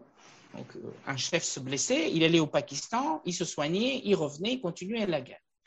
Ça a été confirmé par le ministre intérieur pakistanais récemment, il y a à peine deux mois. D'accord? Incroyable. Les choses sont claires. Cette résistance, quelle serait sa base arrière Le Tadjikistan? L'Ouzbékistan? Le Turkménistan, qui est dirigé par un fou, Gourban Gouli Berdi Mohamedov, qui ne pense qu'à euh, tourner des clips, chef de l'État, hein, tourner des clips de musique et montrer à quel point il est talentueux, euh, à se faire des toilettes au nord, etc., euh, etc. Il ne faut pas rêver. Et là, c'est une question stratégique. Parce que euh, la résistance, quelle qu'elle soit, elle aura besoin d'une base à partir, de, à partir de, de, laquelle elle pourrait agir. Bon. On pourrait dire que cette base pourrait être la vallée du Panchir, hein, la vallée de Panchir, la vallée de naissance du commandant Massoud et de son fils. Hein. Euh, mais le problème, c'est que c'est à l'intérieur des terres afghanes et elle est totalement isolée par les régions qui sont aujourd'hui contrôlées par les talibans. Ouais. Ça pose un problème. Euh, ça pose un problème. Donc maintenant, euh, se pose la question de l'avenir hein, de, cette résistance. Il y a aussi une autre direction hein, à laquelle maintenant Ahmad Massoud, le, le, fils du commandant Massoud, est appelé à peu près par tout le monde. Maintenant que les talibans ont pris le pouvoir, maintenant qu'un réel s'est installé, il faut composer avec. Un certain nombre d'analystes, de, de, gens, pensent ça. Qu'est-ce que ça veut dire? Ça veut dire qu'il faut laisser une chance à ce gouvernement taliban de se constituer. Alors, ce gouvernement composite. Hein, les talibans eux-mêmes ont annoncé hier qu'ils vont former un gouvernement d'union nationale inclusif, pardon, qui va euh, rassembler tous les Afghans. C'est le souhait aussi de notre ministre de la Défense, hein, M. Le Drian. Mais, euh, euh, enfin, pas mais, mais dire, il faut attendre ce, moment. Si ce gouvernement convient à tout le monde, voilà, ce dont je doute quand même, Hein, parce qu'il va falloir euh, accepter euh, à, avaler des couleuvres. Hein, ça, c'est très clair hein, pour beaucoup d'Afghans. Les talibans n'ont pas intention de céder sur, beaucoup de choses, mais pour l'instant, les intentions sont très, très claires. Euh, laisser la chance de la constitution de ce gouvernement et décider après. Les Pakistanais paniquent euh, ils ont euh, compris que voilà, il y a une résistance. Et de toute façon, je pense qu'ils s'attendaient qu'il y aurait un résiduel, un résidu de résistance euh, qui allait se, se, former. ils ont invité le frère du commandant Massoud et le fils du commandant Massoud à venir à Islamabad discuter avec lui. Ah le frère est, pas rien. Ouais. Le frère est parti, le fils a refusé. Ouais. Il y a aussi le vice-président, le premier vice-président euh, afghan, euh, Amrullah Saleh, euh, qui est également du Panchir et qui est parti de Panchir. Depuis hier, il a déclaré. Il s'est déclaré comme chef de l'État légitime et intérimaire de l'Afghanistan. Pourquoi? Parce que, et il n'a pas tort, la constitution de l'Afghanistan est encore en cours puisque la communauté internationale reconnaît. Euh, personne n'a rien dit. Ce n'est pas parce qu'un président démissionne qu'une république cesse d'exister. Tout à fait. Donc la constitution a encore force, même s'il il peut y avoir des débats, et j'entends ça. Sur la base de cette constitution, et étant donné qu'il était premier vice-président, il dit que je suis maintenant et étant donné qu'on a un président qui est fuyard, qui a fui comme un lâche et qu'il est voleur, euh, je suis le président. Une première chose vient d'arriver aujourd'hui même. L'ambassadeur d'Afghanistan à Dushanbe au, Tadjikistan vient de décrocher le portrait du président Ashraf Ghani et vient de mettre justement euh, sur le mur le portrait de ce premier vice-président qui finalement, ce diplomate dit très clairement qu'il reconnaît Amrullah Saleh comme son nouveau chef de l'État. Probablement que c'est un mouvement qui va être poursuivi par d'autres diplomates, j'en sais rien, mais en tout cas, cette action a eu. Ensuite, je vais te donner aussi une, information exclusive euh, que je tiens de mes contacts euh, en Ouzbékistan et en Asie centrale. Ce sont des informations malheureusement euh, très difficiles à confirmer, euh, mais moi j'ai confiance en mes sources. le maréchal d'Ostom que j'ai appelé l'ogre du Nord, tu as suivi mes publications Facebook, tu as vu, est un général de carrière. Euh, c'est quelqu'un qui a combattu les Mujahideen, ensuite il a retourné sa veste, euh, ensuite il a combattu les talibans, euh, mais il était très anti-Massoud à un moment donné. et il a été vice-président de, de l'Afghanistan, vient d'être battu par les talibans et il s'est réfugié en Ouzbékistan, dans le pays voisin, où il a de très bonnes relations, étant lui-même de l'ethnie ouzbek. Euh, j'ai une information selon laquelle M. Dostum, Dostum aurait proposé une idée aux autorités euh, de l'Asie centrale euh, et donc de la Russie, hein, de diviser l'Afghanistan. Oui, j'y avais pensé, avec toutes les ethnies différentes qu'il y a, oui. De diviser l'Afghanistan avec, mais encore une fois, il faut prendre cette information avec des pincettes, mais l'option de la division est sur la carte, enfin sur la table, c'est une carte à jouer la Tchécoslovaquie s'est séparée, euh, la Yougoslavie a cessé d'exister, le Timor oriental a été créé. Euh, c'est une option. et donc, il aurait proposé, je parle au conditionnel, parce que, encore une fois, je, dois, je dois rester prudent, c'est normal. Il propose que de Herat jusqu'à Badarchan, en incluant la capitale Kaboul, donc tout le nord du pays, se séparent du reste en formant la République de Turkestan. Alors que, bon, il n'y a pas de raison que ça s'appelle comme ça. Mais en tout cas, une entité séparée. Et tout le reste, le laisser aux talibans. Hein, et ils font ce qu'ils veulent. Ils fusionnent avec le Pakistan. Euh, ils font ce qu'ils veulent. C'est une option euh, qui euh, est en train d'être réfléchie très probablement que ça n'aboutira pas euh, parce que, évidemment, c'est très compliqué. Mais le, général Dostum vient d'envoyer son fils, Yor Mohammad Dostum, avec 5000 hommes armés, paraît-il, hein, c'est encore une information à confirmer, dans la vallée de Panchir pour se préparer à la guerre. Se préparer à la résistance. Donc des résistances se préparent peut-être. Ouais. Oui, sachant que, paraît-il, un district vient d'être pris euh, par les hommes euh, donc, euh, du Panchir, près de Kaboul, des mains des talibans. D'accord. Paraît-il. D'accord. Écoute, merci Shekeb. Je pense comme toi qu'il va falloir observer, laisser se mettre en place d'abord et observer ce réel, comme tu nous y invitais. Je pense que c'est effectivement la chose qu'il va falloir faire là d'une manière proactive. En tout cas, merci de nous avoir donné toutes ces explications et toutes ces précisions. Évidemment, on en a parlé euh, en off et je pense qu'on peut le dire ici. On va développer chacun des points dans des vidéos ultérieures, puisque effectivement, là, on a balayé très rapidement, puisqu'il est difficile de parler de chaque point euh, de manière très approfondie sans faire une vidéo de 10 heures. Euh, donc voilà, je voulais que ça reste, que ça reste quand même une vidéo pas trop longue et du coup plus digeste.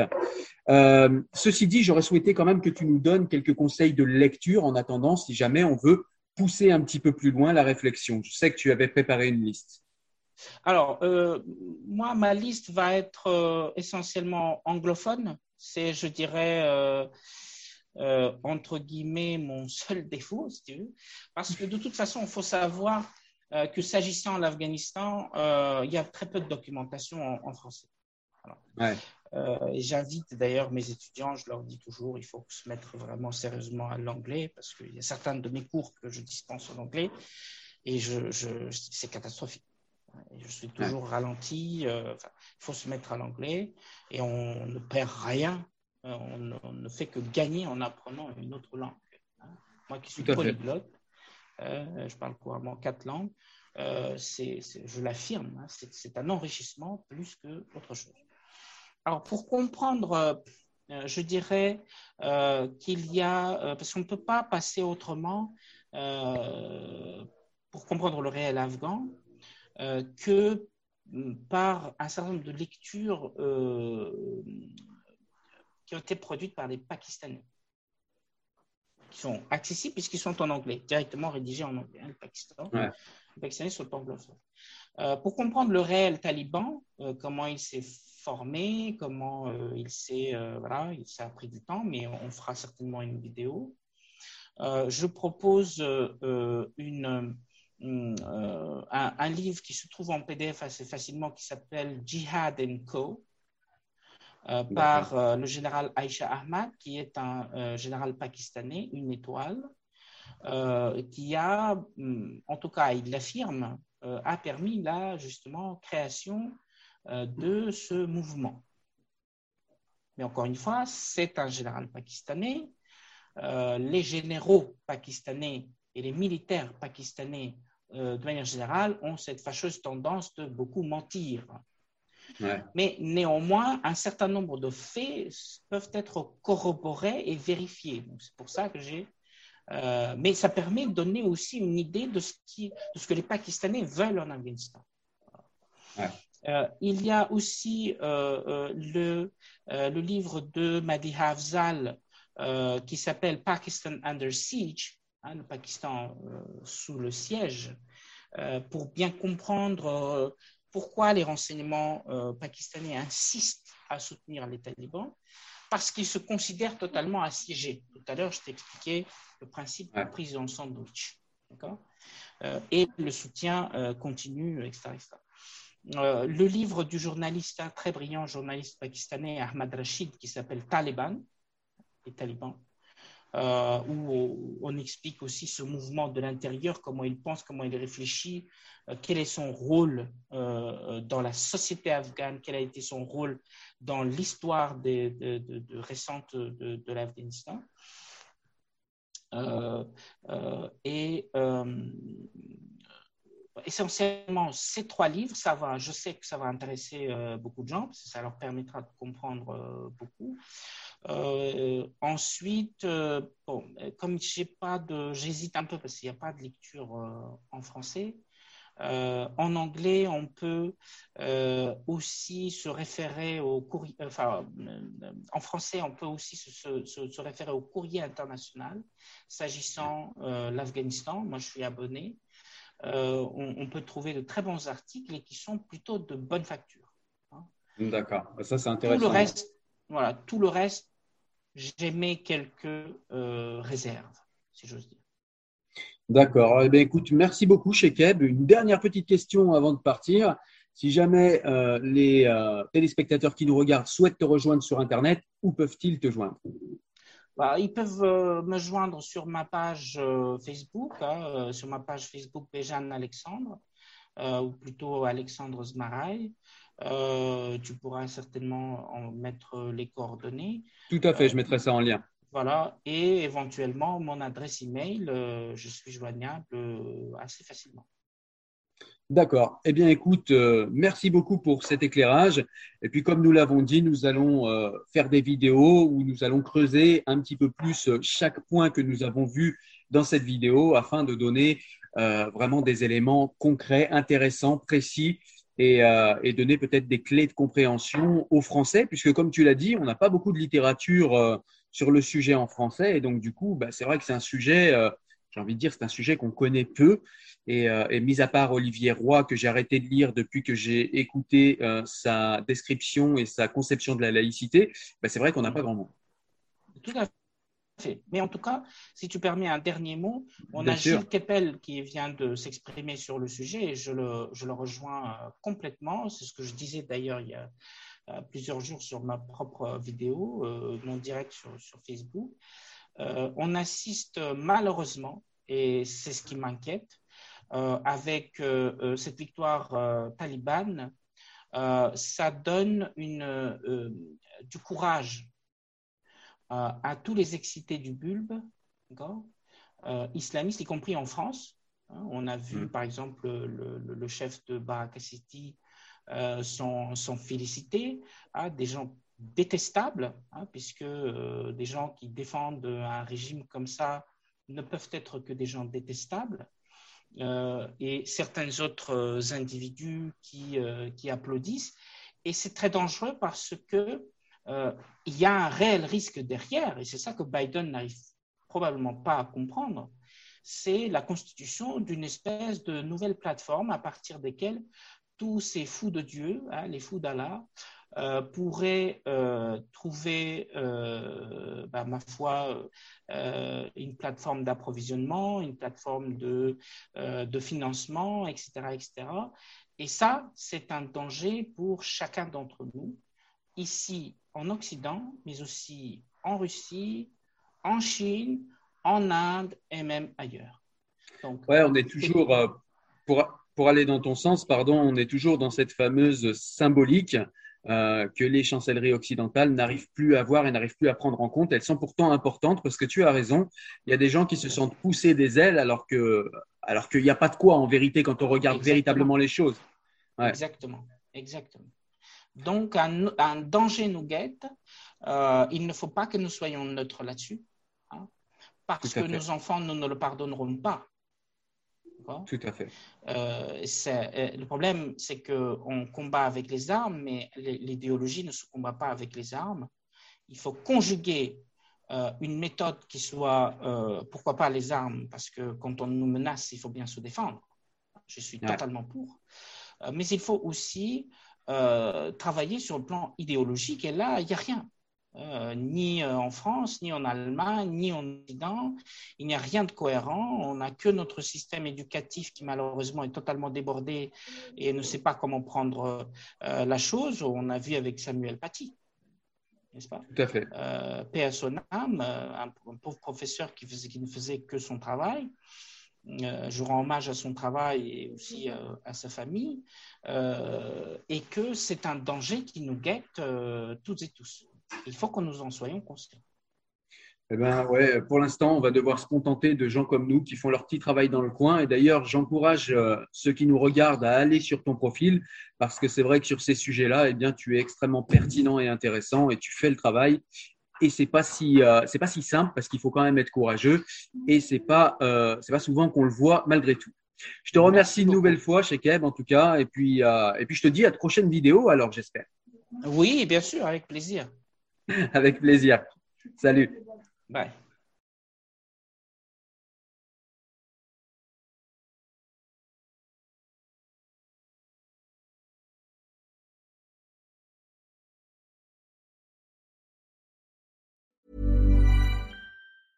Mom deserves the best, and there's no better place to shop for Mother's Day than Whole Foods Market. They're your destination for unbeatable savings, from premium gifts to show-stopping flowers and irresistible desserts. Start by saving 33% with Prime on all body care and candles. Then get a 15-stem bunch of tulips for just $9.99 each with Prime. Round out Mom's menu with festive rosé, irresistible berry chantilly cake, and more special treats. Come celebrate Mother's Day at Whole Foods Market.